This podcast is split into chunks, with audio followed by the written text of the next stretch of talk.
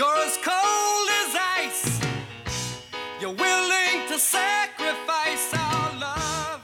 Salut à toutes et à tous, bienvenue pour ce douzième épisode de la troisième saison de Cold Facts. Avec Greg, on a décidé de changer un petit peu euh, notre façon de procéder pour cet épisode. Plutôt que de s'intéresser au club roman, on le fera en fin de- d'épisode. On a commencé par le transfert annoncé de Raphaël Diaz pour 4 ans à Fribourg. Enfin, annoncé, rumeur, c'est encore pas confirmé par contre, mais on est parti du principe que ça allait se faire. Et puis on, on a un peu regardé le marché des défenseurs en 2021 et en 2022, ce qui nous permet de parler de mercato. Après, on revient sur le succès euh, du côté genevois euh, face à Fribourg-Gotteron 4-3 tir au but. On passe aussi à- ensuite à nos pronostics. Et puis on passe du côté de, Fribourg-Gotteron ensuite euh, pour voir les effets de cette défaite qui finalement n'en est pas forcément une pour l'entraîneur euh, Christian Dubé et ses troupes. Et puis, euh, comme bien est en quarantaine, on termine avec le leader, Lausanne Hockey Club, qui a battu Berne 3 à 0 mardi soir dans sa patinoire. Et puis aussi un moment assez intéressant où euh, Greg va nous expliquer euh, comment euh, les journalistes ont reçu le contrat de vente du Lausanne Hockey Club.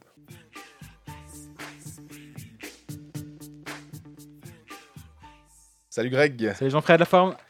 Je vais très bien et toi. Ça va bien, c'est la foire aux bestiaux au niveau des défenseurs, il me semble en ce moment, non non, non, en l'occurrence, c'est méchant, mais c'est vrai que si on commence par ça, on, on s'est dit, est-ce qu'on commence par les clubs romans? Puis finalement, ça se prête beaucoup mieux. De partir du transfert annoncé, ça n'a pas encore été confirmé, mais c'est en bonne voie, de Diaz pour 4 ans à Fribourg. Et puis parler un petit peu justement de, de Des marché. conséquences. Ouais, parce que alors toi qui aimes les, les, les dominos, euh, alors là c'est du, du domino de compète, hein, parce que Oui, alors on rappelle, euh, quand on a parlé du mercato il y a deux semaines ou la semaine passée, je ne me souviens plus, la ça semaine passée, ouais. très vite, je crois qu'on a, à la toute fin, j'ai dit, attention Raphaël Diaz, je suis pas sûr que... On a tendance à un peu l'oublier, ou je sais mais c'était quand même, j'ai lancé un truc en l'air en me disant, je sais qu'Azouk, c'est pas simple en ce moment, mais de là à l'imaginer partir, il y avait quand même encore un pas. Alors de là à l'imaginer à venir en Suisse romande, il y avait plus qu'un pas, il y en avait trois ou quatre. Il se trouve que selon Blick, qui a lâché euh, la bombe lundi soir, euh, Raphaël Diaz aurait signé pour 4 ans à Fribourg-Gotteron. Diaz a 34 ans aujourd'hui, aura 35 ans en janvier Mhm. donc arrivera à Fribourg à 35 ans et demi pour la première de ces quatre saisons. Ben, c'est comme c'est la fameuse méthode qui a été utilisée pour faire venir Tobias Stéphane à Lausanne. Si tu n'arrives pas à rivaliser sur l'argent ou si tu pas, attention. Je pense que là, ils ont réussi à rivaliser sur l'argent aussi. Mais la, taxe romande, ben, c'est que tu dis, bon, ok, je viens chez vous, mais vous me mettez une garantie en plus. C'est ce qui a une de plus a été obligatoire pour faire venir Diaz, je pense. J'aurais pris l'exemple de Robin Grossman, en l'occurrence, Oui. euh, parce que là, ils l'ont signé pour 4 ans avec un, un joli contrat euh, financier. Puis peut-être que tu pouvais te dire, ouais, tiens, est-ce qu'on va vraiment donner 4 ans Mhm. Euh, ça, Là, c'est pas une question d'âge, alors qu'avec Diaz, c'est plutôt ça qu'on va, on va peut-être analyser aussi, savoir ce qu'on pense à 35 ans et demi de 4 ans de contrat. Parce que C'est c'est pour ça que je donne Stéphane, parce que je me dis, Stéphane c'est un avait, gardien. avait une offre de deux ans de Lugano et Lausanne a donné trois, si je me rappelle bien. Et c'est pour ça qu'il a préféré Lausanne, en- entre sûrement d'autres choses. hein, mais c'est l'une des raisons qui, au bout d'un c'est logique. Si on te donne deux ans à 500 000 ou trois ans à 500 000 à valeur égale, tu prends le million et demi garanti. Hein, enfin, pas en avoir fait de l'économie, euh, de, trop hautes études en, con- en économie, on va dire. Mais là, pour Diaz, ben, la première question, c'est clair que tout le monde se pose, c'est l'âge. Il a 35 ans. Est-ce que Diaz vaut ses 4 ans de contrat? Je te laisse répondre en premier. Pour moi, non. Mais si on se met dans la, peau de, Christian Dubé, on, disait que c'est les années qui vont compter. Donc c'est clair que si tu proposes, tu te dis idéalement, je pense, comme ça, hein, deux ans. Parce que tu te dis 35 ans et demi, euh, il a une bonne hygiène de vie, il n'a pas été souvent blessé. Donc ok, deux ans, pas de problème. Mais deux ans, à ce moment-là, il, il signait peut-être pas là parce que Zoug lui aurait proposé deux ans. euh, Je crois que Zoug lui a proposé 3 et il a refusé. Voilà, donc faut aller une année de plus. Même trois, je me dis. Mais Zoug peut se dire oui, mais c'est notre gars de la maison. De, euh, on on l'a fait revenir des États-Unis. On avait tout tablé sur lui pour le projet. Il y avait le- la naissance de l'académie. Il était un peu le parrain de ça. Donc, c'était l'enfant du pays. C'était complètement logique. Là, visiblement, ben, ça s'est grippé. Tu te dis, il y a une opportunité, on y va. Est-ce que c'est bien d'avoir donné cette année de plus? Tu maximises tes années, c'est ça en fait. Je paye pour deux, même si j'en... je l'ai pour quatre, mais je paye surtout pour deux. Donc Moi, ce qui me fait me poser la question, ou en tout cas me fait me dire que c'est possible, enfin potentiellement une bonne idée, c'est qu'il est pas blessé. Et là, je, je l'ai moi, je l'ai dit la semaine passée d'ailleurs, que je m'étais planté royalement sur Fourère en me disant Ouais, Mhm. mais vous verrez, euh, j'ai pas dit vous verrez parce qu'on n'avait pas déjà pas de podcast à ce moment-là. On- C'était en d'autres temps, je pense. Tant mieux, comme ça on peut pas réécouter ce que j'aurais dit à l'époque. Super. Mais non, mais il y avait un, un drapeau rouge massif sur Fourère où là le pari n'était pas sur la durée ou autre, c'était va-t-il être en santé à Fribourg? C'est le pari qui a pris du B, il l'a perdu, ce pari, complètement perdu ce pari. C'était chaque fois autre chose, mais si c'était tout le temps le genou qui pétait, tu dis ouais mais attends, euh, voilà, c'est le genou, on savait. Là c'est une fois la commotion, il y a eu les- la double blessure aux côtes, enfin Ouais. c'est un dictionnaire médical à, la- à force euh, Philippe Fourer. Diaz c'est pas la question, Diaz là, il peut se blesser, hein, mais tout comme euh, n'importe quel autre joueur de 20 ans peut se blesser. Diaz, la, la santé, il n'y a pas eu de souci. Il joue ses 47 matchs depuis qu'il est de retour. Il a, depuis le retour en Suisse, il a 46 matchs, 48 matchs, 43, 47. Et là, il a joué les 12 premiers de la saison. En termes de points, c'est une machine. 30, 30, 31, 31. Et là, il est à 8 sur 12 matchs. Tu fais x4, tu es à 32. Il est, il est sur les mêmes bases. Début de saison compliqué, mais à Zouk, je crois que c'est vraiment compliqué en ce moment de ce que j'entends. Moi, je vois ça comme ça. À mon avis, c'est dit, OK, on a Berra encore signé pour un certain temps. On a Diaz qui est apparemment content de rejoindre Berra. Je crois que la connexion des- entre les deux a été très importante. Et moi, et comme toi, je sais, je suis beaucoup le, sport nord-américain. Et les, dynasties, on va dire, ou les, super teams qui se créent à gauche et à droite. On se rappelle de LeBron James qui avait rejoint Dwayne Wade et Chris Bosh à Miami, etc. Attention, je suis pas en train de dire que ni Reto Berra, ni Diaz, mais de se rejoindre en un endroit où tu as envie d'être, avec des joueurs avec qui tu as envie d'évoluer. Bah là, ça s'est vraiment passé avec Diaz, j'ai l'impression. Et du coup, est-ce qu'il se dit, bon, ok, trois ans, j'aurais préféré le signer, mais quatre, fine, je prends le risque. Parce que sur, le prochain mercato, je pourrais dire, ok, j'ai un Diaz qui a joué une saison, j'ai Berra qui est toujours sous contrat. C'est une, base de travail qui est hyper in- intéressante pour faire venir d'autres joueurs. Est-ce que justement tu peux après euh, construire là autour et tu maximises la fenêtre d'opportunité que tu as avec Reto Berra actuellement? Parce que une fois que Berra sera en fin de contrat, il va falloir peut-être recommencer quelque chose. Peut-être c'est il, voit une fenêtre à ce moment-là, puis il se dit bon bah ok, on va all-in. Euh, Diaz à 32 ans ne serait jamais venu à Fribourg. Ça, me- ça me semble impensable. Ouais. Là, bah, c'est le problème entre guillemets de- des clubs ro- romans ou peut-être moins attractifs comme peuvent l'être. euh, bon, on, on dit Fribourg, mais on pouvait aussi dire Lausanne. Il fallait trouver un moyen de faire venir le gars. Bah là, le moyen, c'était de donner la- l'argent garanti. Puis après, bah, c'est toujours la même chose. Si au bout de trois ans, il est fini, Diaz, il s'en rendra compte bien assez tôt, il est suffisamment intelligent, il y a toujours moyen de s'arranger, puis dire, bon, bah, la dernière année, tu la joues pas, on te donne la moitié, et puis euh, on se quitte bons amis. Je dis pas que ça va arriver, j'en sais rien. hein. Peut-être que Diaz, il va jouer ses quatre saisons et tout va bien se passer. Mais je peux imaginer que dans un coin de la tête, ça existe ce genre de réflexion de se dire, ok, prenons le risque, parce que sur les deux premières années, c'est clairement, clairement un très gros renfort. Puis les dernières, bah, c'est là où tu, tu, tu lances les dés. Il y a Julien Vauclair d'ailleurs qui a joué jusqu'à 40 ans, qui a un profil euh, ouais, elle est relativement similaire à celui de, de Raphaël Diaz, euh, bon avec le puck, euh, très bonne passe, puis qui a finalement, euh, quand on lui demandait Tu veux pas encore jouer une année? Tu, peux, après, tu veux pas encore jouer une année? Ouais, mais tu sais, il faut encadrer les jeunes. Ouais, mais tu sais, finalement, et, et final, il est resté un, un bon moment. Et c'est un exemple d'un joueur qui a pu tenir. Goran Bezina aussi 40 ans. C'est un, un petit peu plus compliqué. Il est redescendu en Swiss League parce Mhm. que ça allait un poil vite peut-être en, en National League.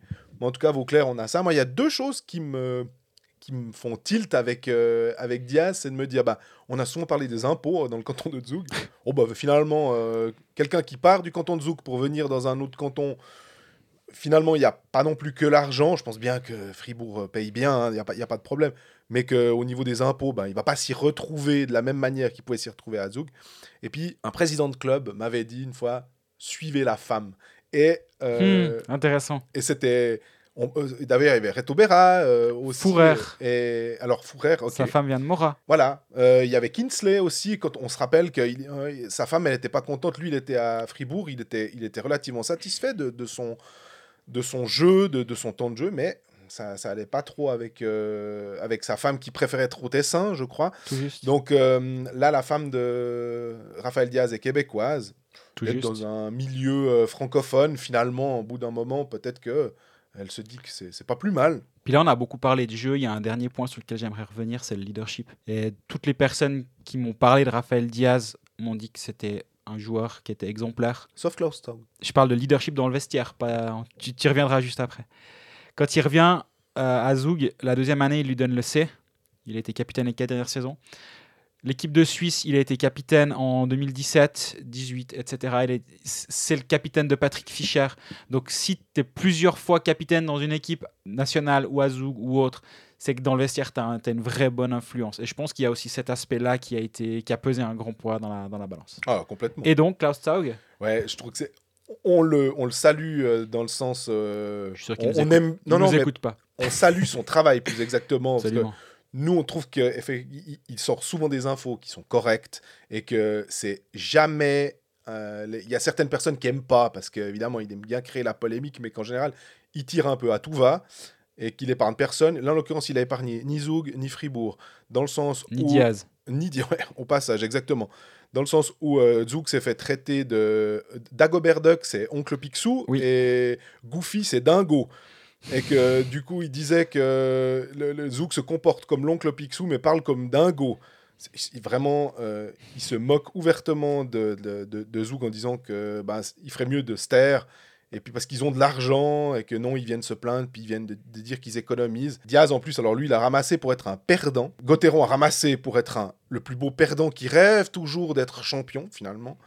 Le même laïus qu'il y avait eu lorsque Stéphane était venu à Lausanne, si tu te souviens. Exactement. Et C'est Stéphane est un perdant, il n'a jamais rien gagné en Suisse, donc voilà pourquoi Lausanne ne sera jamais champion. champion, c'est ça. Et tu te dis, mais alors à ce moment-là, je me faisais la réflexion, mais si on commence comme ça, qui est véritablement un, un transfert euh, marquant qui est véritablement un champion Tu peux regarder, si tu as le temps de regarder Romagnosi, parce que ça m'a tout de suite fait tilt. Mais si on reprend par exemple le Berne, euh, tu te dis Beat Gerber, qui a gagné, je crois, six titres de champion avec Berne. Est-ce que tu considères que c'est une pièce maîtresse d'un transfert? Parce que tu te dis oui, mais lui, il a gagné. Alors que c'est un joueur de complément dans un effectif qui va très bien, c'est super. Yossi, on se demande s'il a peut-être pas gagné le titre en 2010 avec Berne. C'est à peu près la, la- la seule fois, je me dis, où il a, il a pu gagner ça. Mais il a perdu une finale de Coupe Stanley. euh, il a perdu, comme Raphaël Diaz, Moi, c'est ça le deux plus. finales de C'est championnat ça du qui m'a le plus euh, un tout petit- interpellé, on va dire. Parce qu'effectivement, Romagnasi, il a un titre de champion de Suisse. Euh, J'ai contrôlé pendant. Donc, a avant- 20 ans, voilà.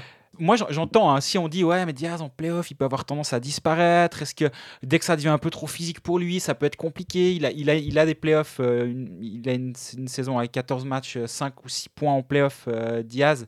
Mais c'est un défenseur, moi je Alors, je suis d'accord. Il a, et il a, et quand il est revenu à Zouk, Zouk a aussi changé de dimension, juste parce qu'il était présent. L'aspect, c'est un perdant parce qu'il a jamais gagné le titre avec Zouk, je l'entends. C'est un perdant parce qu'il a fait deux finales de championnat du monde perdues. Là, ça devient quand même un peu plus compliqué. surtout en plus, alors celle de Copenhague au penalty. Tu dis, tu peux, tu n'accuses personne finalement. C'est vraiment, un- un- c'est une pièce lancée à peu de choses près. Tu, tu critiques personne. Enfin, là, je trouve que c'est malhonnête Bah, si, finalement. si tu remplaces euh, Diaz ou n'importe les. Ou, Stéph- non, Stéphane n'était pas à Copenhague, mais tu remplaces Diaz par Romagnosi est un perdant parce qu'il a perdu deux finales de championnat du monde, Plus une coupe Stanley. plus voilà. une Coupe Stanley. Ouais, c'est chaud quand même, je trouve. Puis il a le Norris Trophy du meilleur défenseur. À un moment, je trouve que c'est vraiment. Mais c'est fa- ces fameux raccourcis. Mais d'ailleurs, finalement, c'est un peu la même chose avec Malgin, le Bundesstürmer, qui nous fait, qui nous fait sourire parce que ce, ce lien qu'il fait entre les choses. Diaz qui a pas gagné, alors donc c'est un perdant.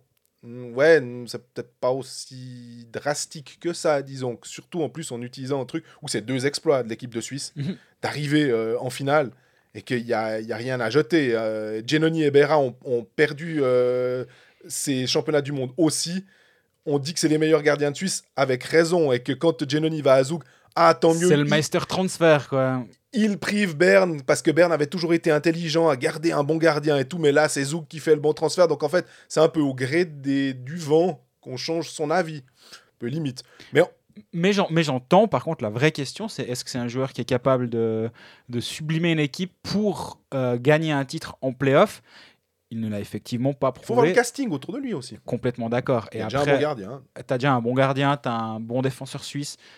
pour la saison prochaine. Il y a Gunderson qui, Mhm. est, qui est sous contrat, t'as un bon défenseur étranger. Bref, assez parlé de Fribourg. On a dit qu'on parlait du mercato Du des mercato. défenseurs.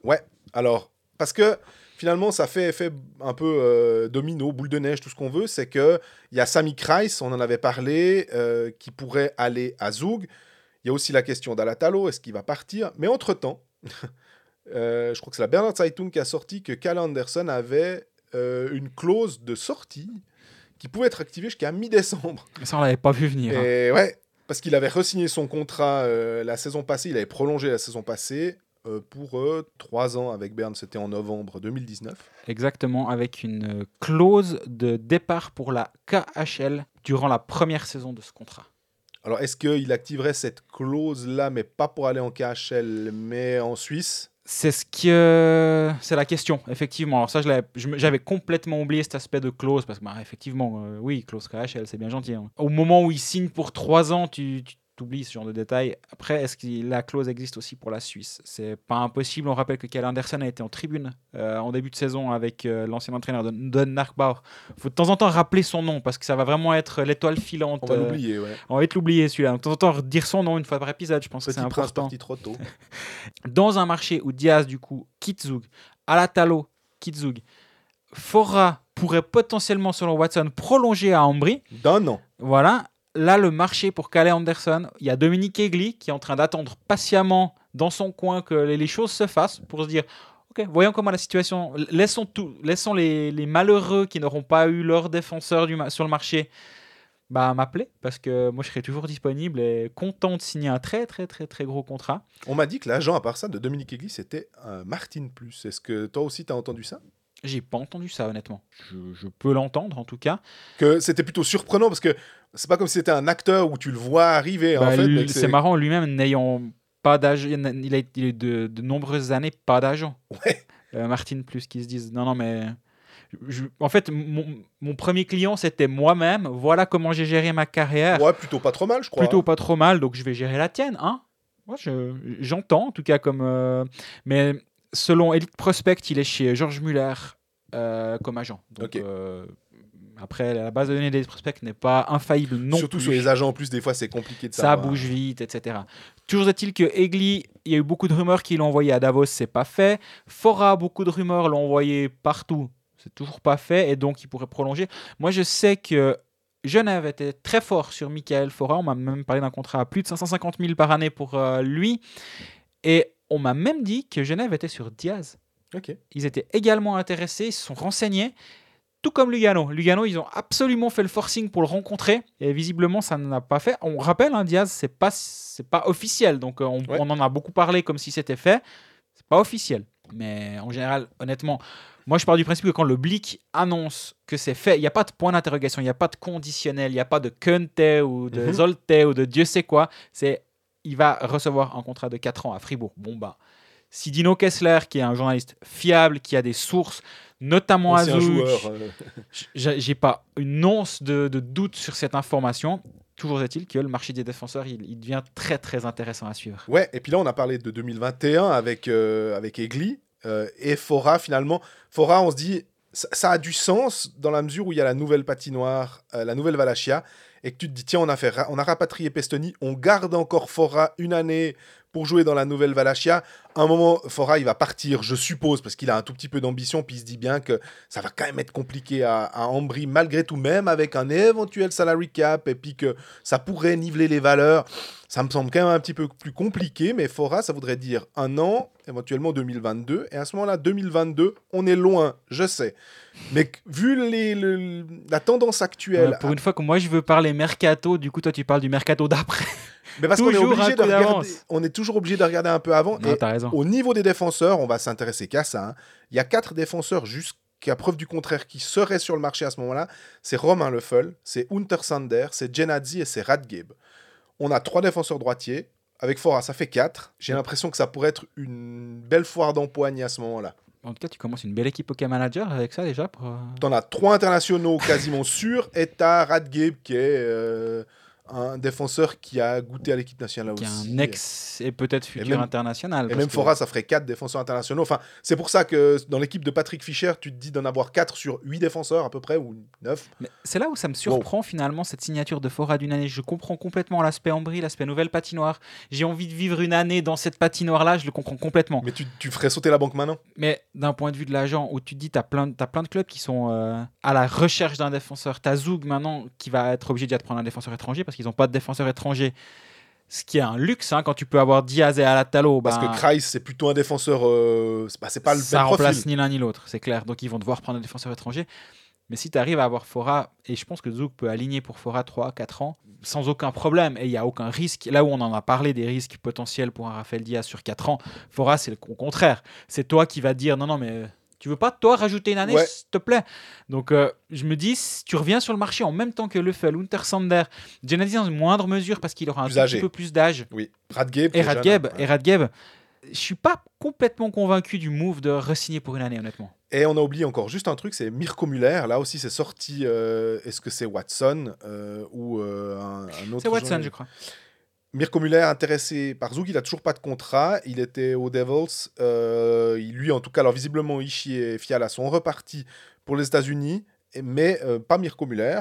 Euh, on a aussi Yannick Weber, qui était aussi un défenseur où tu dis est-ce qu'il a encore une place en NHL ou pas? Visiblement, Mirko Muller serait plutôt pour se dire bon, ben voilà, et il a 25 ans. hein, est-ce que il pourrait signer à Zoug Et à ce moment-là, alors tu commences à avoir Oui. Avec un défenseur étranger un peu offensif. Oui, parce qu'on rappelle, Mirko Muller, c'est pas le même profil qu'un Diaz ni qu'un Alatalo. Il avait été excellent à Copenhague, Oui. si tu te souviens. Euh, grande patinoire, parce que c'est aussi une des questions qu'on peut se poser sur Mirko Muller. C'est dire, ouais, il a beaucoup joué en Amérique du Nord. Est-ce qu'il est, qu'il est capable de, de devenir un défenseur dominant en Suisse?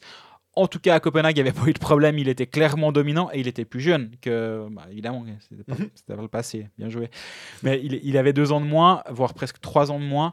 Donc, euh, ouais, je, je serais intéressé de le, de le voir en Suisse et ça pourrait être un de ces fameux qui nous dit euh, non, non, mais je reviens en Suisse. Mais vous verrez. C'est pas, pas un pas de retrait, c'est un pas de côté. Je vais repartir. À part ça aussi, pour finir la- sur le, le- le- le thème des défenseurs, euh, j'ai regardé un peu les contrats et je dois dire que Lausanne, pour le coup, alors, a l'air d'avoir blindé son truc jusque plus loin que 2022, puisque Eldner, Frick, euh, Barberio et le, dé- il y a encore euh, euh, Marty en tout cas. visiblement, même c'est pas encore sorti, mais il me semble que toi, tu avais dit que tu avais entendu que le contrat pourra être un contrat de longue durée, c'est juste? Oui, et puis Glauser qui doit arriver, ça ferait finalement, en tout cas jusqu'en 2023, voire plus loin, pas mal de défenseurs sous contrat et tu t'enlèves une épine du pied finalement. oui, oui, alors complètement. La, la gestion de la défense à Lausanne m'a m'a l'air d'avoir été euh, bonne. Ils sont tranquilles pour le, pour le futur. Barberio, on commence quand même à voir que c'était un bon choix. Je crois qu'en tout cas, on n'en a pas douté ici, euh, et à raison du coup, que Barberio était un très bon choix. Eldner, on peut se poser des questions, euh, parce que moi, souvent, je suis là un peu à, à fermer les yeux. Quand il, quand il fait une relance, bah, on, on voit sur le 3-2 contre, euh, contre Genève, on Oui. en reparlera peut-être un peu plus tard, ou pas, parce Mhm. que c'est vieux maintenant. Mais à ce moment-là, c'était quand même... euh, c'est lui qui fait une relance ca- catastrophique. Il y en a quand même audacieux. Ouais, il y en a une ou deux par, euh, par match qui sont, qui sont compliquées, disons. Et, mais la défense de Lausanne tient la route. Ils, ont, ils vont encore se renforcer avec Glauser. Je pense que oui, effectivement, de, ce côté-ci de la glace, euh, il y a, moins d'urgence d'aller chercher les, les, Diaz, les Fora et autres, euh, même si je peux imaginer qu'ils ont fait la meilleure offre pour euh, continuer sur la blague. Mais là, par contre, je pense que c'est faux.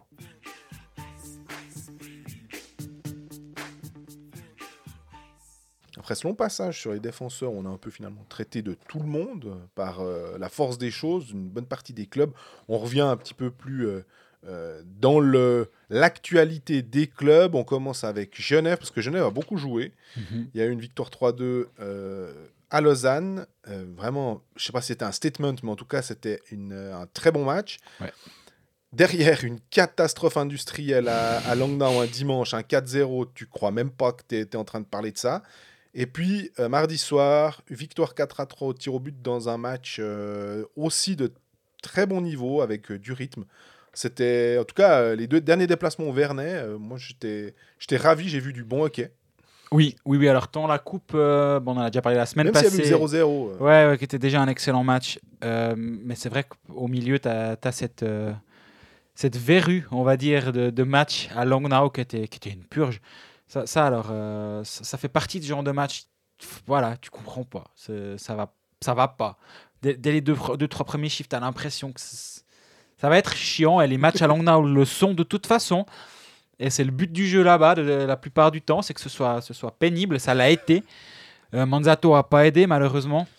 Ouais. Manzato qui avait été excellent en Coupe de Suisse contre euh, Lausanne, où Mhm. il se fait blanchir en 65 minutes. C'est un, un gros blanchissage. Non, c'est pas vrai. Manzato, il joue le match de. Non, non, c'est juste. C'est juste, c'est juste, pardon, je, Ouais, ouais. je- je me perds.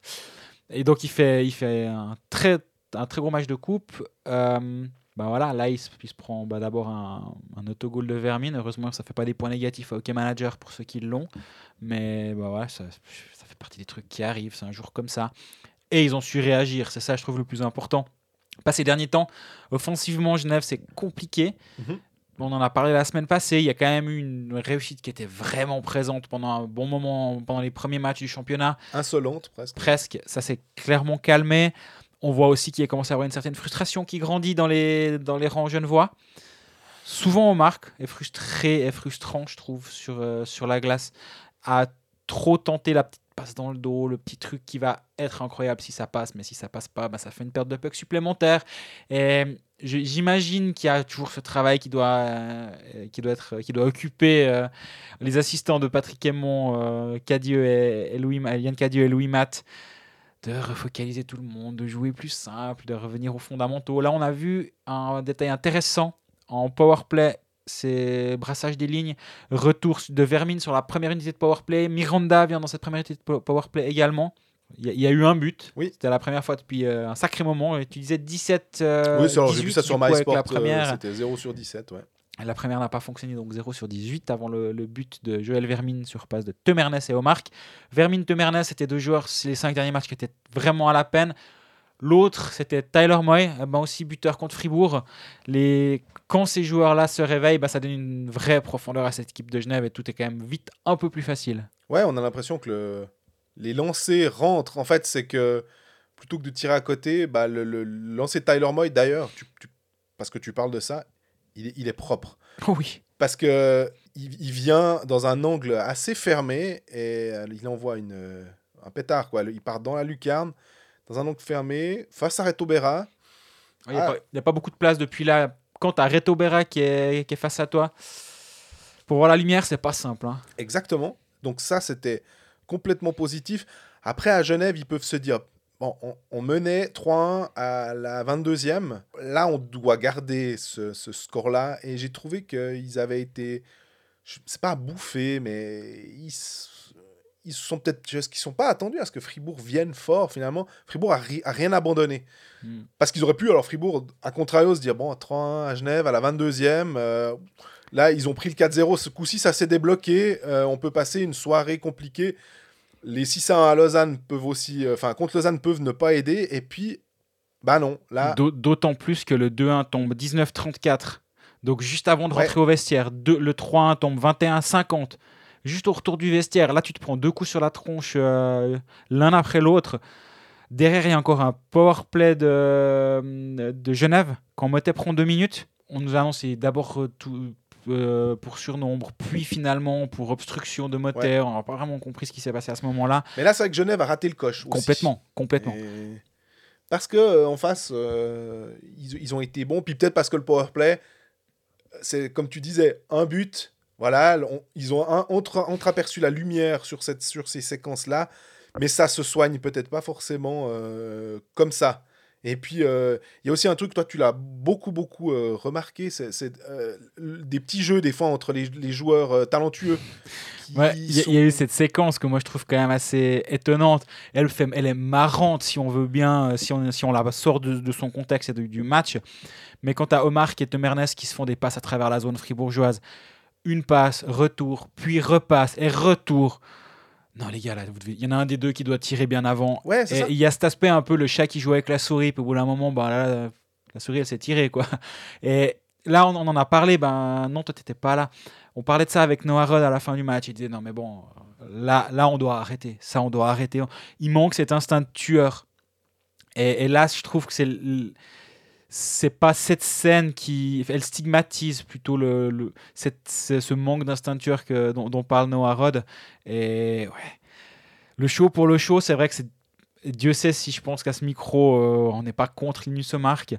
Mais là, tu te dis, voilà, on va tire, quoi, c'est bon. Surtout que les trois buts, si on, on les, on les reprend, euh, le but de Berton, euh, il se pose pas trop de questions, il l'envoie dedans, elle, est- elle, est- elle est, elle est bien placée. Euh, le power play, là aussi, il y a un tir, une petite déviation, ça, ça joue assez rapidement, ça envoie au but. Moi, il se pose pas de questions, Non. ça part dedans. Donc là, tu te disais, ah ouais, quand Genève se pose pas trop de questions et il va un peu, hmm, c'est pas mal. Et puis là, tout d'un coup, est-ce que c'est un peu le péché mignon? C'est ce qu'on pourrait reprocher. hein. On, on se posait la question aussi euh, euh, au début. quand- D'ailleurs, quand euh, Genève allait très bien, puis tout d'un coup, il y avait eu un coup contre Ambry. Puis j'avais émis l'hypothèse que est-ce que euh, tout d'un coup Genève joue pas un peu à la manière de Linus Omark, puis qu'ils font un peu trop de, de- de choses, puis on veut un peu trop faire comme lui. Ouais, tu- C'était possible. Je, je pense que là, tu as, touché assez juste ce jour-là. quand il joue simple, c'est un peu. Mais on a l'impression que c'est un peu le laïus qu'on on va nous sortir euh, euh, dans, le- dans le- les, les- les- les phrases toutes faites de match après match, de euh, les trois points, c'est le plus important et tout. Jouer simple, mais mine de rien, euh, il n'y a pas tellement d'autres solutions quand euh, ça, ça, va, ça va un peu en dents de scie. Tu reviens à des fondamentaux, et puis euh, on voit le, le hockey moderne, notamment en NHL, comment tu marques des buts. euh, plus tu lances au, au goal et puis tu as tes déviations, ces goals un peu moches et tout. C'est ça qui fonctionne en général. Il n'y a pas besoin de faire des. Puis a- on, on parlait avant de, de, de Moy, de, de, de Mernes et de Vermin. Vermine qui était un tout petit peu en difficulté. Il y a aussi un joueur qui, qui peine, je trouve, depuis un certain temps, c'est Eric Fer. On rappelle, fantastique quadruplé, euh, le, fameux jour des quadruplés, c'est comme ça qu'on a- on nommera le 27 octobre, où il en met 4 contre Berne. Puis derrière, il a 9 matchs et 3 points, dont 2 buts et une passe décisive. Pourtant, il est toujours utilisé à toutes les sauces, il est toujours important euh, défensivement, il, est, il crée, il, il se cache pas, mais il est vraiment pas en réussite. Il gagne ses engagements, il n'y a pas grand chose à. Il n'y a, hein. rien- y a Ouais. rien à jeter vraiment, mais il y a un manque de réussite à ce niveau-là. Et du coup, avec lui, bah, Winnick est aussi un petit peu moins dominant. C'est ça. Et je pense qu'il faut aussi aller chercher euh, là, peut-être, l'une des raisons de. Pas la même forme, parce que la, la forme elle a l'air bonne, les, les patins sont, les coups de patin est là. On a vu les deux matchs contre Genève, c'était des excellents matchs, mais des matchs euh, où, ben voilà, faible scoring, voire pas de scoring du tout pour le match de coupe. Ben voilà, les, les canons ils sont un peu rouillés et Fairwinnick font aussi un petit peu partie de, de ce, de ce constat-là. J'ai l'impression d'ailleurs que Fer, il rate un, un, un contre un euh, face à Berra. Oui. Euh, il, il se présente tout seul. Bon, ben, on l'a connu plus euh, efficace face à un gardien. Mais en même temps, c'est Reto Berra en face. Donc, euh, aucun problème. Les deux gardiens étaient excellents euh, au cours de ce match. Il y avait juste un truc. On l'a déjà parlé, mais j'ai encore regardé à un moment le jeu de, de Roger Carrère. Et je me... On parlait des défenseurs avant. Et lui, il a un contrat 22 plus 1. Donc, Oui. il a cette option. Je me disais, s'il y a un gars, en fait, où je mettrais mon focus pour être sûr qu'il se sent bien à Genève, c'est lui. Euh, je, je me disais vraiment que là, je- il n'a pas forcément pointé, mais dans sa façon de, de se comporter sur la glace, sa façon de, de- de jouer, je trouve qu'il fait très peu d'erreurs. Je trouve qu'il il joue intelligemment, il sait quand monter, il sait quand appuyer l'attaque, il sent bien le jeu. Et je me disais, là, tu pourrais avoir un défenseur qui reste pour. euh, on parlait de contrat à longue durée. Ce serait typiquement le, Ouais. le genre. Le jour où Carrère et Miranda sont signés à Genève, euh, là aussi pour donner congé, enfin, ça pourrait être un jour férié euh, au bout du Léman, honnêtement. Et j'ai juste regardé Winnick, vu que j'ai parlé de Mhm. faire juste avant. Winnick, son dernier, il, il a deux points contre Lausanne le 4 décembre, mais avant, il a une série de sept matchs sans un seul point. Ouais. Ça remonte du coup au match contre Berne. Le soir du quadruplé de fer, il met trois points. Et sur les 3, 6, 9 matchs suivants, il a que deux points. Donc là aussi, c'est. Ils ont pu être cachés à un moment parce que la première ligne fonctionnait vraiment bien avec Omar Vermin et Ria. Là aussi, Ria, s'il est sur le départ, qu'est-ce qui se passe? Ça va rebrasser un petit peu les cartes. Moi, il va devoir remonter. Richard est toujours pas là. On a beaucoup parlé de la profondeur de, de cette équipe de Genève. Elle est- c'est, une réalité. Mhm. Il y a une profondeur offensive qui est vraiment, vraiment euh, enviable pour beaucoup d'équipes. Mais quand Ria va s'en aller, s'il s'en va, parce qu'on n'a pas encore la, la certitude, euh, 13 janvier, probable reprise de la NHL. Ouais. La AHL, ça va attendre février. Exactement. Donc, euh, est-ce que Damien Ria va rester? C'est clairement une possibilité. Mais s'il s'en va, ben là, il faudra se poser des questions aussi. Comment, comment changer ça? Est-ce que moi, il va faire du poste pour poste et jouer avec euh, Vermin et Omark Bref, là, c'est de la musique d'avenir. Mais il y a, le puzzle, il, il- il va, il risque de bouger ces prochains temps. Ouais, mais ce que j'aime bien, alors étonnamment, ça pourrait être pas finalement si inintéressant que ça, dans la mesure où tu enlèves euh, une pièce euh, maîtresse, comme Damien Ria, tu fais remonter dans l'alignement Moy et tu vas mettre un travailleur, ou en tout cas un jeune à qui tu peux accorder du, temps de glace à la place de Moy, et peut-être retrouver un peu plus de joueurs euh, de, d'énergie, de complément, et moins de joueurs qui pourraient être éventuellement frustrés par un temps de jeu euh, ou des situations de jeu où ils jouent, où ils sont moins sur la glace. Et pourquoi pas avoir une meilleure balance? Ça pourrait être finalement, faudrait pas être surpris de se dire ah non, ce Genève là, finalement là, ils sont, ils sont, ils sont pas mal, Hmm. parce que tu te retrouves avec un effectif qui est pas mieux construit, mais où finalement il y a moins de frustration et c'est plus logique comme, euh, comme, euh, comme colonne vertébrale. Ouais, ouais, tout, à, tout à fait. Jouer sport, un jeu de la loterie romande. On passe à notre capsule sur les pronostics. Premier pronostic qui passe pour moi, je suis, ça, je suis, je suis satisfait euh, d'avoir au moins quelque chose. Alors, il faut avouer quand même que Greg, tu avais pris un, un joli risque pour Ouais, le mais coup. bon, on Se faire planter par Linus Omark, honnêtement. ça, ça c'est fini. Tu avais pris euh, match nul entre Lausanne et Genève. Oui. Bon, bah, à la 57e, je crois, euh, Ah, Omar qui marque 3-2. Donc, euh, C'est terrible. C'est terrible. Ça fait depuis vendredi que j'essaie de m'en remettre. moins 15 pucks, donc 926. Et puis moi j'ai gagné 21 pucks avec un, la, la Zug qui est passé contre euh, Berne. C'était un back-to-back. Oui. On était parti du principe que si euh, on, on misait sur l'équipe perdante, un peu, en se disant tiens, celle qui perd le jeudi, je voulais quand même voir qui c'est qui perdait. J'étais plus content que ce soit Zug qui perde en me disant ah, je pense qu'ils vont, ils vont se rattraper. euh, et, le- et Berne en ce moment, ben, ça va pas tellement. Et les prochains matchs. Les prochains matchs. Donc vendredi, on a déjà deux matchs qui ont sauté. C'est Ambry-Zurich et Lausanne-Lugano. Donc on n'a plus que quatre matchs. Alors qu'on devait en avoir 6 enfin. Voilà. On, pour- on- on avait six matchs à disposition pour parier sur un match qui n'aura pas lieu. Il n'y en a plus que quatre. Donc euh, la, la probabilité, là, elle, est- elle devient de plus en plus haute. On va nous se super. faire vanner sur les, sur les réseaux sociaux euh, en disant que la pro- quelle est la cote du renvoi de match qu'on aura choisi. Exactement. Rapperswil Zug, Davos Bienne, Gotteron, euh, Langnau et Ber, euh, Servette, euh, enfin Genève Servette Berne. Il y a, je trouve là tout d'un coup il y a pas mal de matchs qui sont intéressants.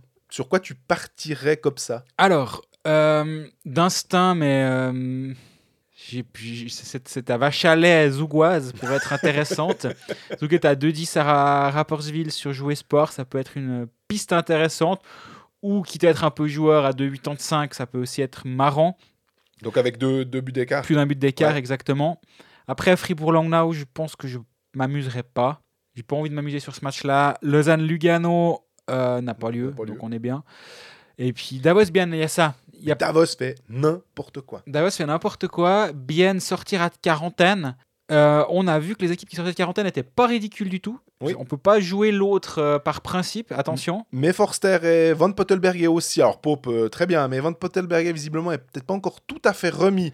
Alors est-ce que Bah, c'est un risque? Je Moi, l'autre option, ce serait de jouer les buts à Davos bien en fait. Parce Mhm. que Davos, Davos, ça va dans tous les sens. Et c'est pas, c'est pas positif comme phrase. Non. Mais les bookmakers, ils se sont pas trompés. hein. Le plus de 5 buts et demi, il est qu'à 1,55. Donc, euh, par principe, on prend pas des cotes comme ça. Parce que sinon, euh, l'expertise. euh, ouais, moi, je pense qu'il faut jouer Roger Federer au premier tour de Wimbledon. Suivez l'expert. À Ouais. 1-0-1. Non, on va pas. Donc, si je pars, c'est euh, plutôt sur du plus de 6 buts et demi à 2,05. Ou alors tu vas au bout du truc, puis tu dis qu'il y aura plus de 7 buts et demi à 2,80 avec une mise un peu plus faible.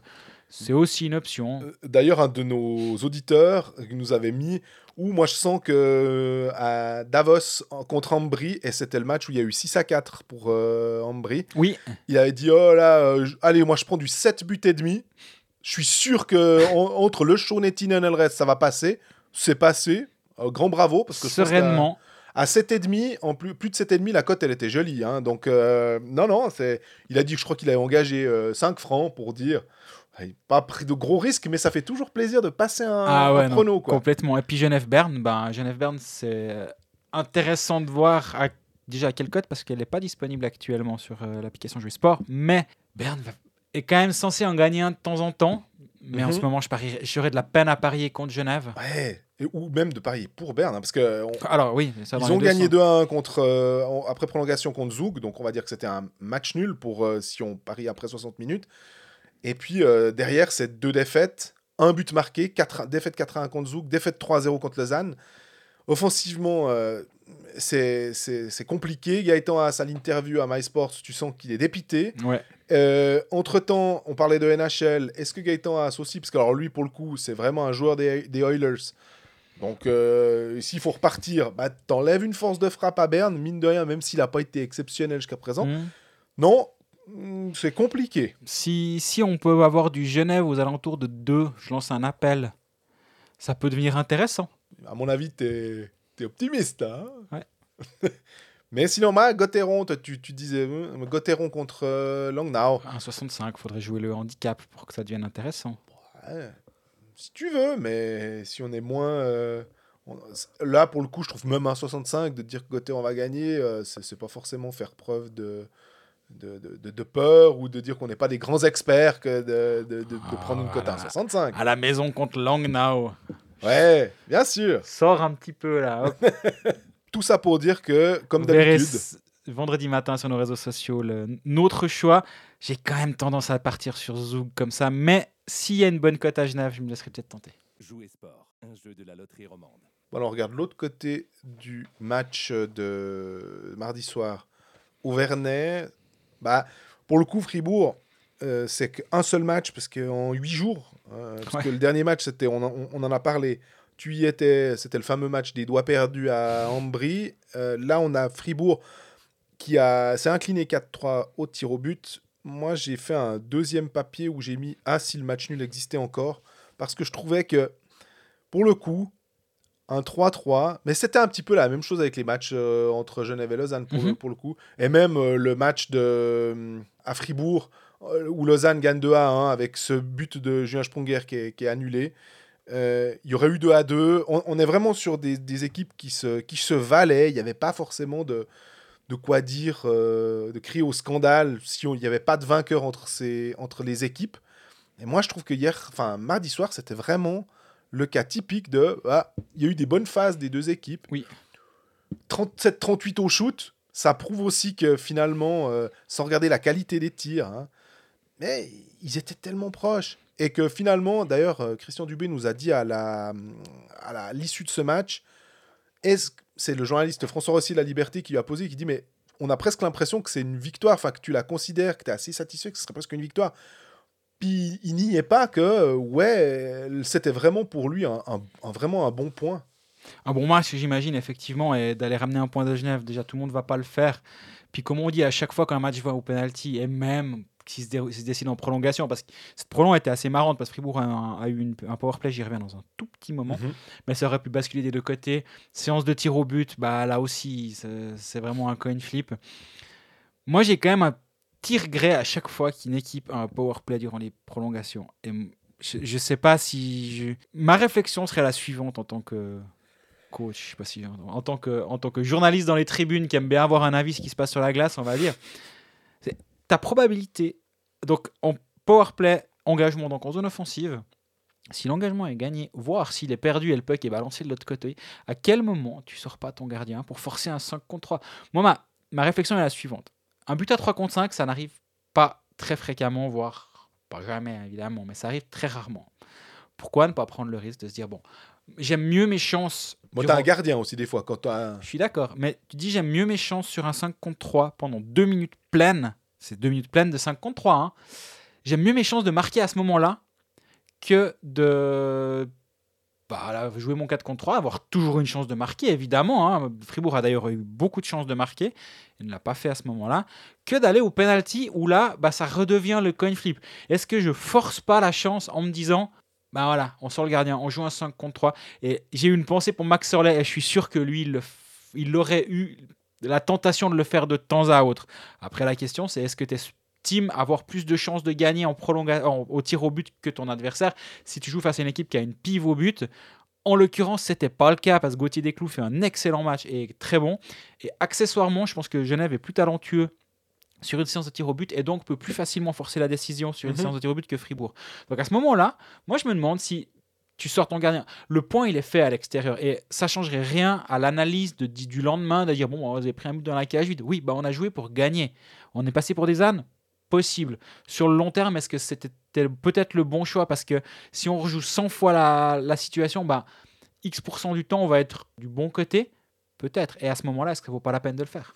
Ça me fait penser ce que tu dis, et je réfléchis à un entraîneur de football américain euh, qui dit, pour certaines phases de jeu, des fois qui sont un peu tentés, ils tentent des choses, effectivement, sur, sur certaines phases, qui sont euh, un peu euh, couillues, on va dire. Puis il dit, ouais, mais nous, on vit pas dans nos peurs. Et je pense que c'est assez cet état d'esprit-là qu'il faut dire, plutôt qu'après d'avoir des supporters qui disent, mais pourquoi t'as sorti ton gardien? Personne fait jamais ça. Tu sais bien qu'on peut ramasser ce but. Oui, certes, mais j'estimais mes chances plus intéressantes. Et finalement, le message que tu envoies à tes troupes, c'est de dire, les gars, moi j'ai confiance en vous. Mhm. Je crois en vous. Après, on peut aussi dire que un 4 contre 3 en, en hockey sur glace, souvent, tu arrives facilement à poser le power play et que normalement, tu peux t'installer dans la zone. Donc, euh, tu vas faire tourner le puck. Oui, mais le nombre va faire que tu auras plus de décalage qui vont Bien se sûr. créer partout, partout dans, la, dans la glace. Mais après, il y a le risque, et il faut que les joueurs en soient conscients et la- l'acceptent, que ton power play joue la trouille au ventre parce qu'il n'y a pas de gardien et donc joue différemment et moins libéré et que tout soit plus compliqué dans, les, dans la phase de jeu. Ça, je l'entends aussi, évidemment. hein. Mais ça, ça peut être transmis effectivement par l'entraîneur qui leur dit Les gars, allez-y, j'ai confiance en vous. Pas grave si vous encaissez. Du coup, si tu leur enlèves cette chape de plomb potentielle, à mon avis, ils peuvent jouer plus libérés. Et euh, en tout cas, l'idée est intéressante. Est-ce que c'est il faut faire comme ça, il faut surtout pas faire comme ça? Je pense que poser la question, au moins réfléchir, c'est. Moi, j'aimerais bien le voir une fois. J'aimerais bien que ça, que ça arrive. Juste voir comment, ça- comment le jeu se développe à ce moment-là et comment. Bah déjà, si l'équipe qui le tente a du succès, bah, je pense que ça va aussi aller dans ce sens-là. Si, si ça se tente une fois et que l'équipe marque, bah, ça va peut-être donner l'idée à d'autres de se dire Hum, mais quand même, ça pourrait- Et si on y réfléchissait Là, bah, visiblement, on n'y est pas. D'ailleurs, on sort de plus en plus tôt euh, le gardien quand il y a des. Il faut rattraper un voire deux buts en fin de match. Des fois, on voit le gardien sortir à 57 euh, quelque chose, alors qu'avant, on avait tendance à attendre. euh, En fait, ce temps s'est allongé. Maintenant, euh, il y a de plus en plus de. On sort le gardien de plus en plus tôt. Ce qui finalement va de pair avec ce que tu dis. Oui, moi moi, je pars du principe que qu'as-tu à perdre? Dans les deux cas, c'est finalement pareil. T'es mené 4-2 à la 56e, bah, sur ton gardien, t'as quoi à perdre? Tu prends le 5-2, fine, bah, c'est pas grave, il n'y a, aucune perte. T'as gagné ton point à l'extérieur ou même à domicile, c'est égal, hein, t'as gagné ton point, t'as quoi à perdre? Il, il est là le point. Il y, a- il y un deuxième point à aller gagner. Ouais. Bah, peut-être qu'avec cet esprit-là, tu vas, tu joues pour aller le gagner, ce deuxième point, plutôt que pour ne pas le. Je dis pas, je dis pas que ça doit. Enfin, je dis pas que c'est la vérité. J'aimerais juste voir une fois quelqu'un l'essayer. Et je me dis que si un Max Rollet est à la bande, de- à, la bande quelque part, je serais pas surpris ait- ça, ça le titille en tout cas. J'ai bien aimé dans ce match, euh, côté fribourgeois, la performance de Yannick Heron. Euh, je l'ai trouvé euh, responsable. Offensivement, c'était c'était correct, hein, pour le moins. Et il a marqué des. D'ailleurs, il a marqué en tout cas deux points, je crois. Par contre, défensivement, à un moment, j'ai bien aimé. Il y a eu un- une phase où il fallait back-checker. On sait que Yannick Heron n'est pas forcément le- l'attaquant qui est le plus responsable défensivement. Il a fait l'effort. Il a fait gagner une seconde à ses défenseurs parce qu'il a un tout petit peu déréglé la mise en route euh, genevoise euh, qui partait en attaque. Je trouvais que c'était très très bien et j'ai j'ai bien aimé cet état d'esprit de d'Aaron. On sait qu'il est un peu en dents de scie, hein, mais là, il a, il a fait plaisir. Ouais, là, on, on avait dit la semaine passée que le, le retour à la ligne d'Idomenico Schmidt, Eren, qui avait très très bien fonctionné en début de saison, était peut-être une bonne idée parce que justement, bah, au moins, tu sais que tu as quelque chose sur quoi t'appuyer. Autre que Di Domenico qui vraiment est toujours bon en fait. Oui, c'est- de la, la sorcellerie, comme il ressort tout le temps le puck. C'est tout le temps lui qui sort de la bande avec le puck. sans être forcément le plus rugueux, ah, il y va. hein. Mhm. Mais j'ai l'impression qu'il il il a, il a tout le temps le puck en, sorti, à la, en sortant de la bande. Et je trouve ça assez impressionnant. dans- et j'aime- je ne sais pas quel est son, son secret s'il y en a un. Mais oui, il est, il est constamment bon, dit Domenico, et c'est vraiment impressionnant. Et il rend meilleur les joueurs qu'il a avec lui. Moi, j'ai trouvé que Stolberg était très bon. Mhm. Et on- il me semble qu'on le dit assez régulièrement à ce micro qu'il est, qu'il est bon, quoi. est- il a un coup de patin qui est impressionnant. On a vu sur l'égalisation de Fribourg le 1-1. Il part avec un tout petit peu de retard sur son défenseur, puis en, en trois, en trois coups de, la- en trois coups de, de patin, il est, il est derrière Jacques May. Il paraît pas très bien Jacques May sur ce Mhm. coup-là. Je, je pense, enfin, je suis pas à sa place, mais il me semble qu'il essaie, il, il voit mal, il, il évalue mal la trajectoire du puck, à mon avis, qu'il arrive par en dessus. Ouais. Puis Stolberg l'évalue un petit peu mieux, puis du coup, bah, forcément, ça crée vite un, un assez gros décalage entre les deux joueurs. Mais après, ben voilà, il la glisse sous la latte, c'est c'est assez propre. Et ouais, Stolberg, c'est. Finalement, on parle de Stolberg, on parle de hum, Di Domenico. Gunderson, très bon aussi. Il joue une demi-heure, il est un shift sur deux sur la glace. C'est un métronome. Dernay, c'est ton centre numéro 1. Puis derrière, c'est compliqué les centres. Donc, bah, Brodin, euh, j'espère qu'il aime bien. Bikov, très bon match aussi. Ouais. ça. Et je pense que j'espère que Brodin aime bien la vie à Fribourg parce qu'il va y avoir un petit peu de temps et deux trois soirées libres parce que je Il pense réjouit avec les cafés rouges. Ouais, alors il peut, ouais, jusqu'à 19h le problème. Mais donc je pense que ouais, Brodin là, il est, il est clairement maintenant dans la hiérarchie numéro 5. Au début de saison, on se posait la question que ça se jouerait entre Stolberg et, et Brodin, selon moi en tout cas. Tout le monde n'était pas de cet avis là. Là, c'est plus la, la- c'est plus la question avec Stolberg, mais la question c'est avec qui? Et en fait, il n'y a pas. Donc de temps en temps, je pense qu'il va recevoir son match parce que voilà. Mais quand il a joué, il n'a pas été bon, Brodin. Puis alors, il y a une question. Elle est arrivée euh, chez nous depuis un petit moment. J'avais oublié de la traiter. On l'a gardé au chaud. Ouais, parce qu'en plus, c'est cool. C'est une, euh, une auditrice qui nous pose la question euh, de. Elle a remarqué que, que comme Cons était souvent blessé euh, et qu'il jouait beaucoup, elle a regardé sur euh, le site Analyze Data, d'ailleurs, et elle dit est-ce que c'est pas risqué de tout miser sur un gardien comme Fribourg avec Berra Et je trouve la question euh, pertinente. C'est vrai. d'avoir un, deuxième gardien euh, qui, tient la route au cas où. Fribourg, finalement, d'une certaine manière, l'avait l'année passée avec Weber, même si euh, il était encore, encore jeune. Maintenant, avec Connor Hughes, ils ont un deuxième gardien. Il faut peut-être lui donner un peu plus de matchs. Mais on sait que Berra, c'est tellement difficile, en fait, c'est que tu l'envoies tout le temps. C'est... C'est c'est une machine, en fait. Il, il, il bouffe de la glace. Il est, il est solide, quoi. Ouais, ouais, il a- et je- ça fait partie aussi de ces gardiens, je pense, qui ont l'habitude de jouer les 45, 47 matchs.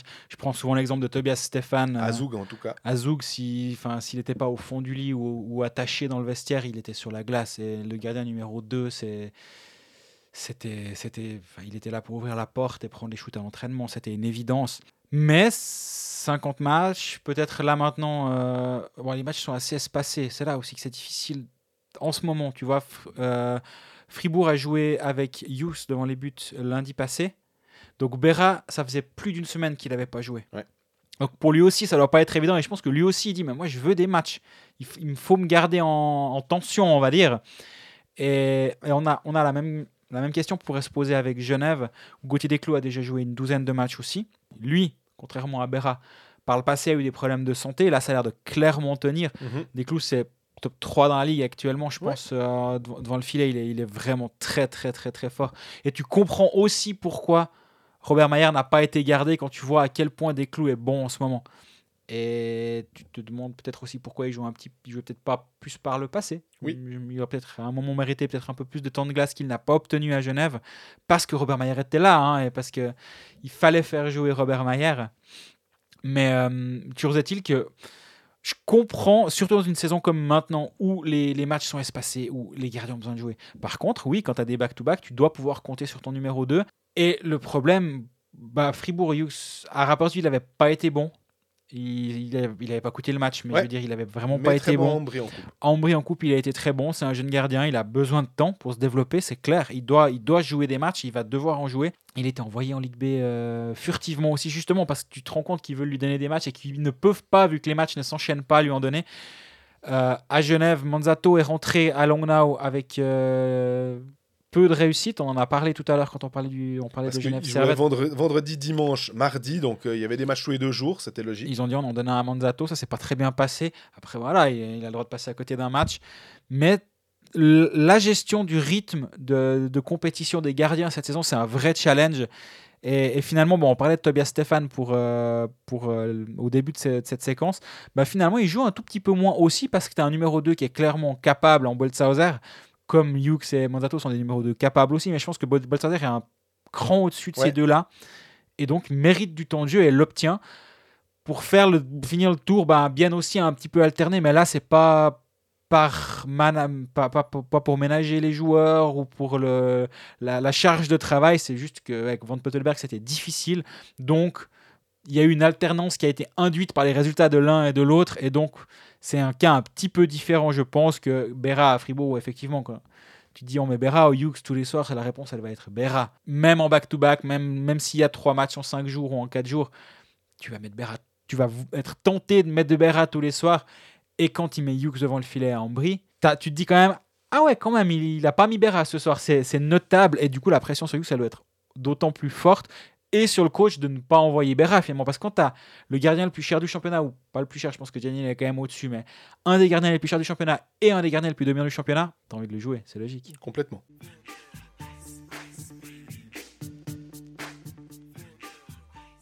Alors comme Bien est en quarantaine, on va pas parler euh, de Bien cette euh, semaine, mais on va terminer donc avec Lausanne, euh, leader du championnat, qui alors a perdu, on en a parlé avec sous l'angle genevois, hein, on va pas forcément revenir sur ce très bon match, hein, en plus euh, le- le- la défaite 3 à 2 contre Genève, et puis euh, mardi soir, victoire 3-0 contre Berne. Euh, Boltzhauser, on parlait des gardiens. Boltzhauser, tu disais justement qu'il avait été bon.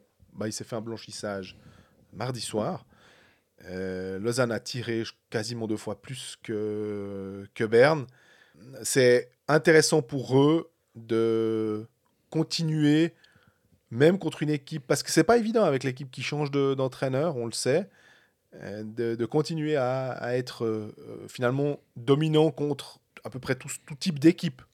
Oui, oui, alors complètement 3-0. t'as- Quand tu lis le score, puis quand tu vois l'interview de Gaëtan Haas à la fin du match, tu as l'impression qu'ils se sont fait rouler dessus par un train, Berne, alors que finalement, si on relativise un petit peu, il y a, y a 1-0 à la 53e minute.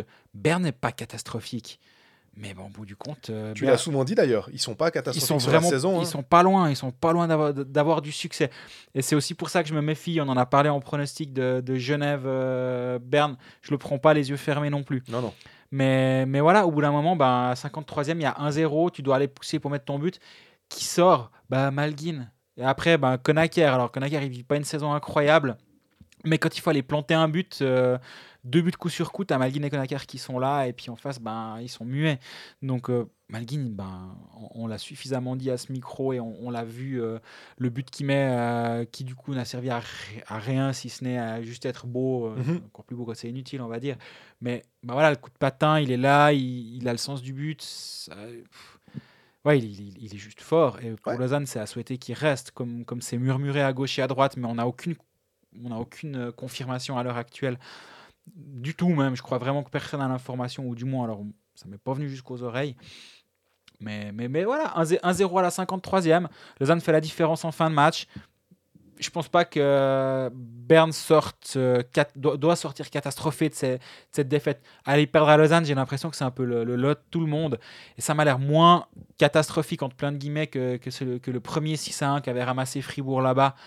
Où là, il s'était vraiment fait rouler dessus. Le deuxième, on en a pas mal parlé. Mhm. C'était un match un peu, un peu plus équilibré que le score ne le laisse entendre. Là aussi, 3-0, mais long- longtemps à 1-0. euh, Gibbons marque encore. Bref, Lausanne est en confiance et Lausanne trouve un moyen de faire la différence et de, et de ne pas être embêté en fin de match en marquant euh, ses deux buts à la 53e. Et Lausanne encaisse peu finalement. Ils, Ah ouais. ont, ils ont vraiment une défense. euh, on- là, on parle souvent des joueurs offensifs, mais défensivement, c'est impressionnant parce que on se rappelle quand même. Et ça, ça, ça nous a travaillé un moment parce qu'ils ramassaient ce 6-0 où c'était c'était vraiment pas bon. hein. 5-2 Mhm. contre Langnau, le premier match. C'était. Ils ont, tu, tu prends deux buts de Langnau, ils auraient pu en prendre plus. C'était vraiment pas génial. Fallait se mettre en place. Le 6-0 derrière, tu te dis, bon, là, là, c'est- c'est vraiment euh, une catastrophe industrielle. Puis gentiment, ils sont revenus à des bases. Et finalement, on parlait d'Eldner, on peut parler de Marty aussi, que je trouve vraiment. euh, il, sait faire ce qu'il sait faire. Il va pas commencer à vouloir dribbler tout le monde ou faire une passe suicidaire. Suffit qu'on dise ça, puis le prochain match, il fait une passe suicidaire, puis on se dit, oh là là, mais qu'est-ce qu'ils ont raconté à Codefax Mais en l'occurrence, ça fait quand même quelques matchs maintenant qu'on voit que il, a trouvé ses paires défensives, il bouge pas. Et honnêtement, le- le- l'association euh, Barberio-Genazzi, moi, de base comme ça, je, suis toujours à me dire, mais on est sûr que faut faire ça, alors que on pourrait se dire Barberio Frick et puis Genadzi Eldner, je, je- je la trouverais plus, plus logique. Mais force est de constater que je suis un bobet et que Craig McTavish, c'est beaucoup ça mieux ça que veut pas dire que ça ne marcherait pas, attention. Ouais, ouais, mais le fait est que ça marche super bien, comme ça. Que Grossman, qui on peut, on peut contester son salaire parce qu'on pense, on croit savoir aussi que le salaire est assez important. Mais si on fait abstraction de ça, on regarde juste la paire avec Marty, il est intéressant comme mentor de Marty. Ça va bien. Ils, vont, c'est pas une paire qui va marquer euh, des buts et faire des tas de passes. Mais par contre, c'est une paire qui visiblement encaisse peu de buts.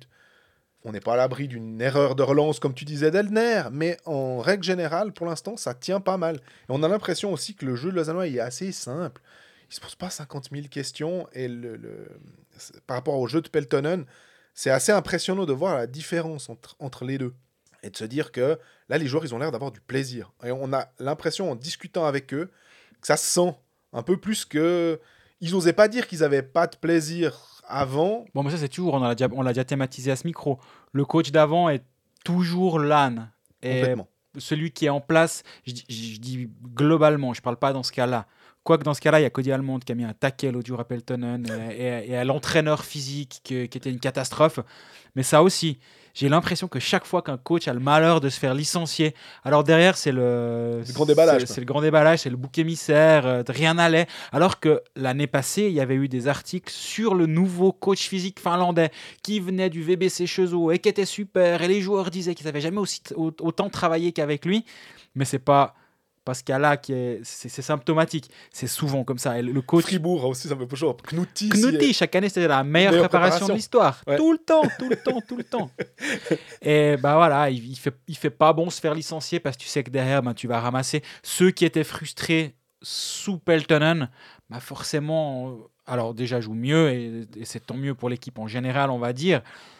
Et je peux entendre qu'un système un peu plus rigide comme un Yalonen, comme un Peltonen, au bout d'un moment, ça lâche. Et Mhm. tu, perds, tu perds les joueurs peut-être les uns après les autres. Ça, je l'entends complètement. hein. Ou Ehlers aussi, alors que ça marche bien avec les équipes qui sont plus bas. Exactement. Et là, oui, tu parles de plaisir, et c'est vrai que c'est l'impression, ça dégouline la- le, le plaisir de jouer. Mais c'est pas pour autant qu'ils gagnent 6 à 5 tous les soirs. Vraiment pas. Ils ont deux buts encaissés par match, malgré le 6-0 euh, de, de- de triste mémoire à, à Bienne. Enfin, triste mémoire, sauf pour les Biennois, j'imagine. parce que ça, c'était une belle soirée pour eux. En plus, il y avait encore des spectateurs à ce moment-là. Plaisir, c'est vraiment c'est l'impression que ça dégage. Et elle fait plaisir à avoir joué cette équipe. Quand on, quand on parle d'un ex- deux excellents matchs contre, le, contre Genève la semaine passée, pour Lausanne, c'est certes deux défaites, mais au bout du compte, on arrive à te dire quoi? Bah, C'était quand même deux excellents matchs et tu peux construire là-dessus et c'est positif pour, le, pour la suite de la saison de, de Lausanne, quoi qu'il arrive. Par contre, ils ont. Alors, on a. Est-ce qu'on l'a thématisé? Je crois pas, mais on a une question qui, qui va un peu euh, mettre le doigt sur un souci. C'est Patrick Deharbe qui dit comment expliquer la stérilité du powerplay vaudois? C'est vrai que en ce moment, ça va pas du tout. Alors, mets tes, tes leaders. Donc, On en Que parlait ce- la semaine passée, ouais, Mais ouais. exactement. que ce soit au point par match, que ce soit au point tout court, t'es devant. Mais le powerplay, on a vu avec Genève, et finalement, c'est drôle parce que les, les deux équipes se ressemblent beaucoup. Pas mal de talent, un, un jeu avec euh, de l'intensité, du forechecking, et un powerplay qui tourne pas trop malgré des joueurs euh, très capables, en fait. C'est surprenant, je suis d'accord. C'est finalement, on se rappelle des, débuts de Charles Ludon à Lausanne. Il avait quasi des statistiques au shoot de basketteur. Ça, ne voulait rien dire. Tu avais l'impression que 3 sur 4, c'était au fond. C'est c'est LeBron James, le type. Donc là, maintenant, lui, c'est clairement compliqué en ce moment. Et forcément, quand cette menace-là est grippée, ben, tout est un petit peu plus compliqué et, la relation avec Malguin, peut-être que les équipes en, en face se sont aussi un petit peu ajustées. Donc je me je suis pas surpris de voir que Udon ce soit plus compliqué. Par contre, effectivement, Lausanne a 10 et quelques pourcents de réussite au power play. Il y a juste Langnau qui arrive à faire moins bien que ça Et pour une raison évidente, c'est que Langnau n'a pas le talent que Lausanne a. Et de voir le Langnau 12e au, au powerplay, ça me choque pas. Non. Par contre, de voir Lausanne 11e avec cette équipe, ce contingent et l'accumulation de joueurs capables de jouer sur powerplay 11e, c'est pas normal. Et je pense que, mais je, crois que je le disais la semaine passée, quand tu es leader et que l'un de tes problèmes, c'est que ton powerplay ne fonctionne pas, en fait, tu pas de problème. C'est que tout va bien. Complètement. Parce que le, cet euh, aspect du jeu, si on pense playoff, alors c'est audacieux de penser playoff en ce moment parce que on sait faut vraiment avancer au jour le jour ou au mois euh, pour, euh, en se disant qu'il y a toujours des matchs, tant mieux. Mais on sait que quand ça devient plus compliqué, bah, c'est aussi important de marquer des buts aussi à 5 contre 5. Enfin, je veux dire, c'est- ça qui, peut aussi te faire tourner un match, surtout avec des prolongations, où tu continues à jouer à 5 contre 5 jusqu'à ce qu'il y ait quelqu'un qui marque, et où il y a peu de pénalités. Donc le, jeu à 5 contre 5, il est, il est important, mais je pense que c'est John Foust qui nous disait euh, après un, un match, je crois que c'était à Fribourg, il disait, mais on a eu peu de temps, c'était en sortie de quarantaine pour bosser ça. Après, il y a eu les matchs contre Genève. À un moment, l'excuse, elle va plus tenir. hein. Non, mais c'est clair. Là, tu dois quand même pouvoir travailler cet aspect-là. Et tu parlais du don qui a de la, peine à, retrouver un peu sa, touche en ce moment. On parlait de Netinen et qui marche super bien en powerplay où on se dit c'est bon là les défenses ils vont quand même commencer à s'ajuster puis qui pouvait des fois reculer un petit peu il allait prendre les shoots légèrement plus bas parce qu'il savait que euh, il allait peut-être se faire contrer. Euh, j'a- j'attends d'un de ces joueurs là comme euh, Udon Malguin qui s'ajustent aussi. Et que ils, ils ont assez de talent pour faire la même chose, soit le pas de côté, soit le pas de retrait, soit euh, bref, de trouver un moyen d'avoir de nouveau cette relation entre les deux. Alors on a encore une question euh, relative à Lausanne et une autre question plus générale qu'on on va passer euh, en revue. C'est François Meyer qui demande C'est surprenant de voir le contrat de vente du LHC dans certains médias. Comment est-il arrivé dans certaines rédactions Et il dit bien entendu sans griller les sources. Ouais, ouais. Euh, alors est-ce qu'on peut raconter un, un petit peu ou non Justement là, ça c'est trop secret? Non, je peux parler de mon cas. En tout cas, pour les autres, je j'ai aucune idée comment ça se- ça s'est passé. Pour aller dans la chronologie, j'ai sorti un article vendredi dans 24 heures au sujet de où, j'évoque le contrat de vente que j'avais en main. Le vendredi en fin de journée, le site Watson sort également un article où le contrat de vente est mentionné. Et le dimanche, à Sport Dimanche, le contrat de vente est également mentionné. Oh, ils l'ont imprimé. Il y a plus d'argent à l'RTS, ils impriment les contrats de 200 pages. Nous pas, nous on le garde sur l'ordinateur. Mais on l'avait aussi. Bref, blague à part, et si Marc-André nous écoute, je suis sûr qu'il rigolera. Euh, moi, ça faisait un moment que je l'avais. Ça faisait trois mois peut-être, deux mois que je l'avais. C'est totalement... bah, alors, je suis sûr que ça va intéresser beaucoup de monde que, que j'explique comment on l'a eu, mais il est disponible sur Internet. Il suffit juste de savoir où aller le chercher. Alors, tu me diras, c'est un petit peu vague, je sais. Ouais. Mais il est public, publiquement disponible quelque part sur Internet. Si on te dit, écoute, euh, voilà dans quelle direction chercher, voilà pourquoi tu vas le trouver ou dans quelle direction tu vas chercher, tu trouves. Et j'ai un, de mes amis fiscalistes euh, qui, qui voulait le challenge de, de le trouver. Il m'a dit dis-moi pas, dis-moi pas, dis-moi pas, je vais le trouver. Et l'autre jour, il m'a envoyé la capture d'écran de, de la première page du euh, SPA, donc le Selling Purchase Agreement, entre le trio et le groupe Audible qui a vendu le, qui a vendu le club euh, par l'intermédiaire de Ken Stickney à ce moment-là, en fin avril. Donc, il n'y a aucun document secret, il n'y a aucun il n'y a rien d'illégal là derrière, c'est, il est disponible. Donc moi, je sais comment je l'ai eu. Les autres, est-ce qu'on les a également aiguillés? Est-ce que... Moi, moi c'est la, la, la- la succession de mon article du vendredi matin, l'article du vendredi soir et du coup Sport Dimanche le dimanche qui est surprenante. Ouais. Est-ce que si je sors pas mon article le vendredi, est-ce qu'il y a un...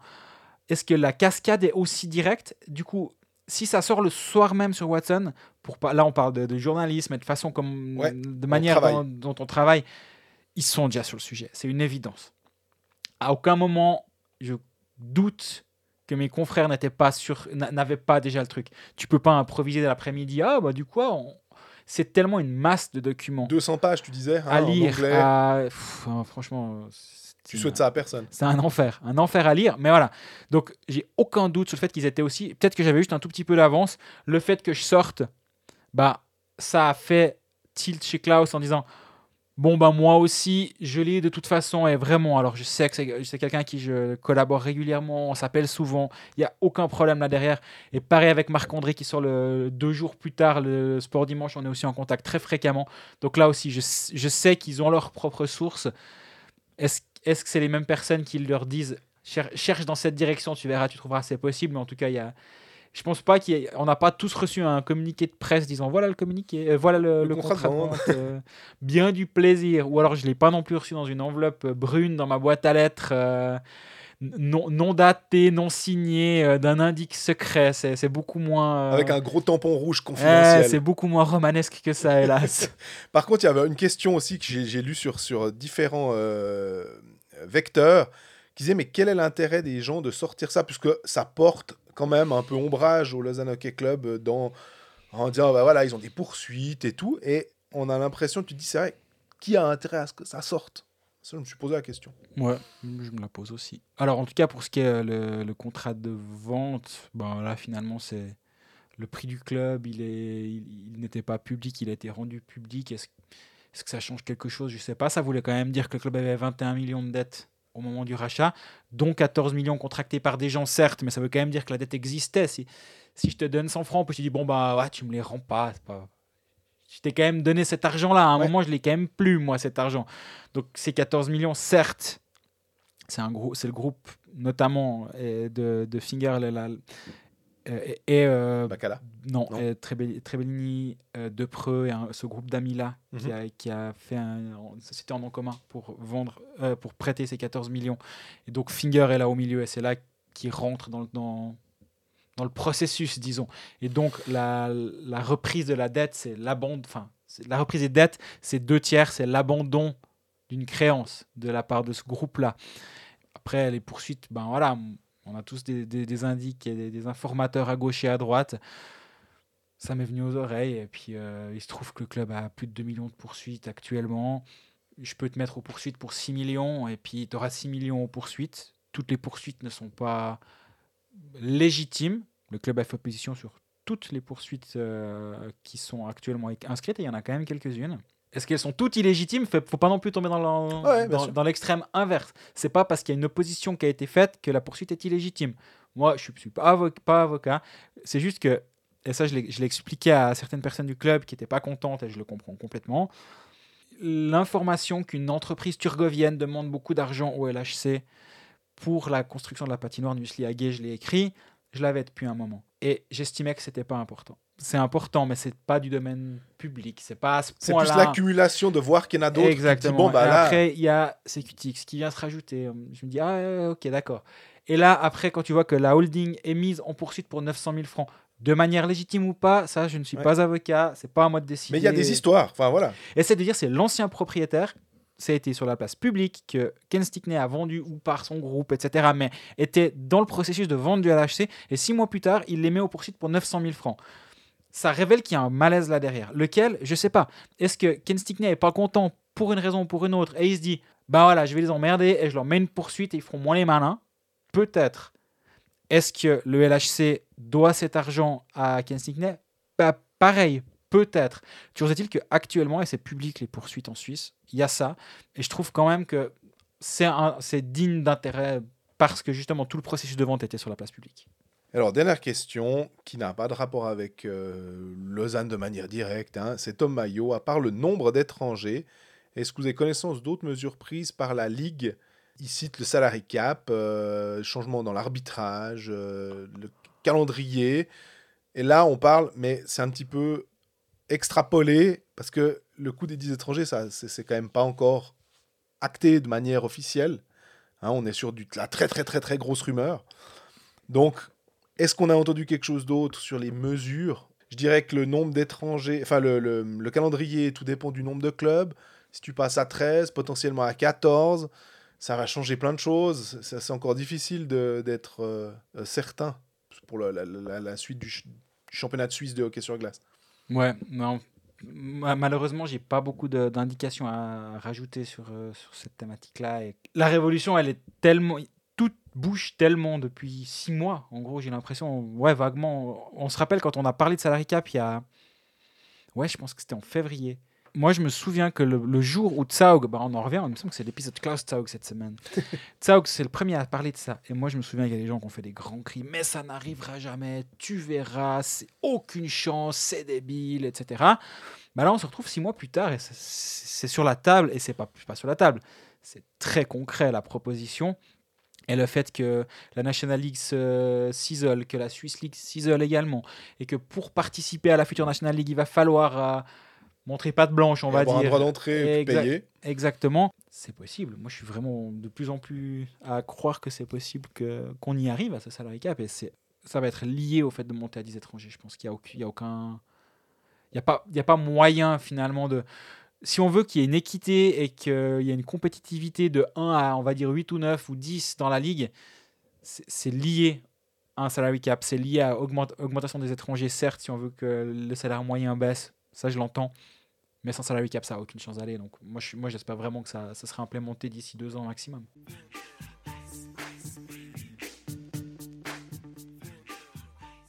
Fin de l'épisode hebdomadaire 12, 13. 12. 12. Mais ouais, je suis juste, hein, maintenant. Il faut que j'arrête. Je suis juste. Fin de l'épisode euh, numéro 12 de Colfax. Ben, merci toujours pour vos questions. On n'en a pas eu sur Genève cette semaine. Réveillez-vous, les jeunes voix. Et ben, ceci mis à part, ben, en tout cas, merci pour votre fidélité et continuez de nous écouter sur les réseaux sociaux, SoundCloud, YouTube, Facebook, etc. Posez vos questions, Ask Colfax. Je me rends compte maintenant que j'en ai eu par message de gens qui me demandent pourquoi Linus Mark ne tire pas les penalties. Et bon, on en parlera la semaine prochaine, Exactement. peut-être. Très bien. Et profitez des deux jours durant lesquels on pourra aller dans, dans les restaurants au-delà de 19h. À bientôt.